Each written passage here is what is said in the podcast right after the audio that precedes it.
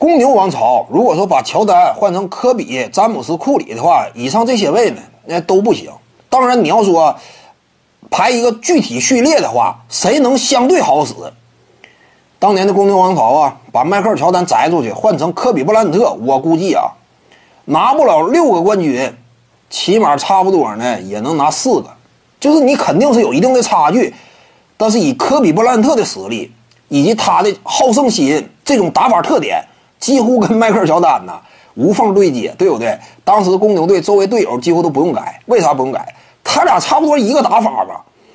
那你这样的话无缝兼容呗，就顶多是从啊二点零版本呢换成了一点八版本，稍微差点但是也是绝对成绩这块我感觉底线还是极高的。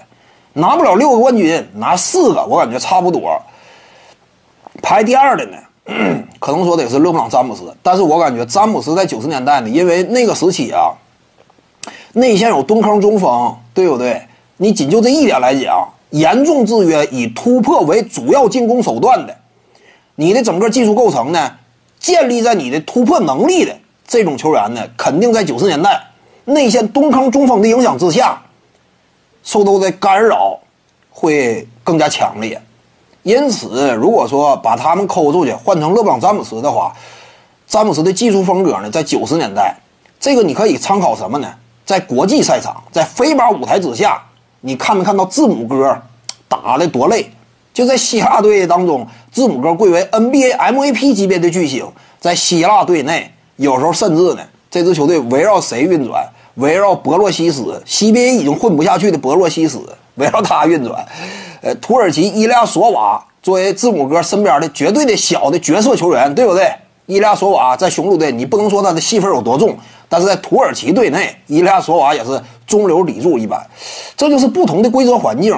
詹姆斯如果放在九十年代呢，他的统治力不会是像现在这么强烈。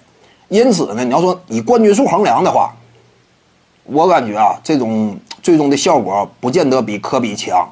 你在现在这个时代围绕詹姆斯。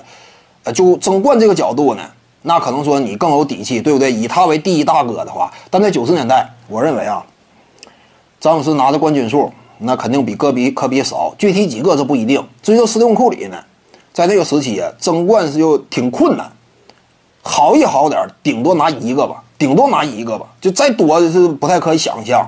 因为那个时代，因为没有 no hand track，所以外线你想持球直接投三分挺困难。你的无球三分可能说不太受到影响，对不对？绕掩护之类乱七八糟的，呃，不太受影响。但是凭这个，你的输出级别有限。当年的雷吉米勒吗？靠着绕掩护之后的投射外拉，场均得分高的时候，巅峰期也就是二十出点头。你这个火力层次的话，争冠有点费劲。所以斯蒂芬库里呢，你就这么横向的对比而言，在这三位里。取代迈克尔乔丹的话，那斯通库里的成绩可能说放在九十年代是最次的。徐静宇的八堂表达课在喜马拉雅平台已经同步上线了。各位观众要是有兴趣的话呢，可以点击进入到我的个人主页当中，在专辑页面下您就可以找到它了。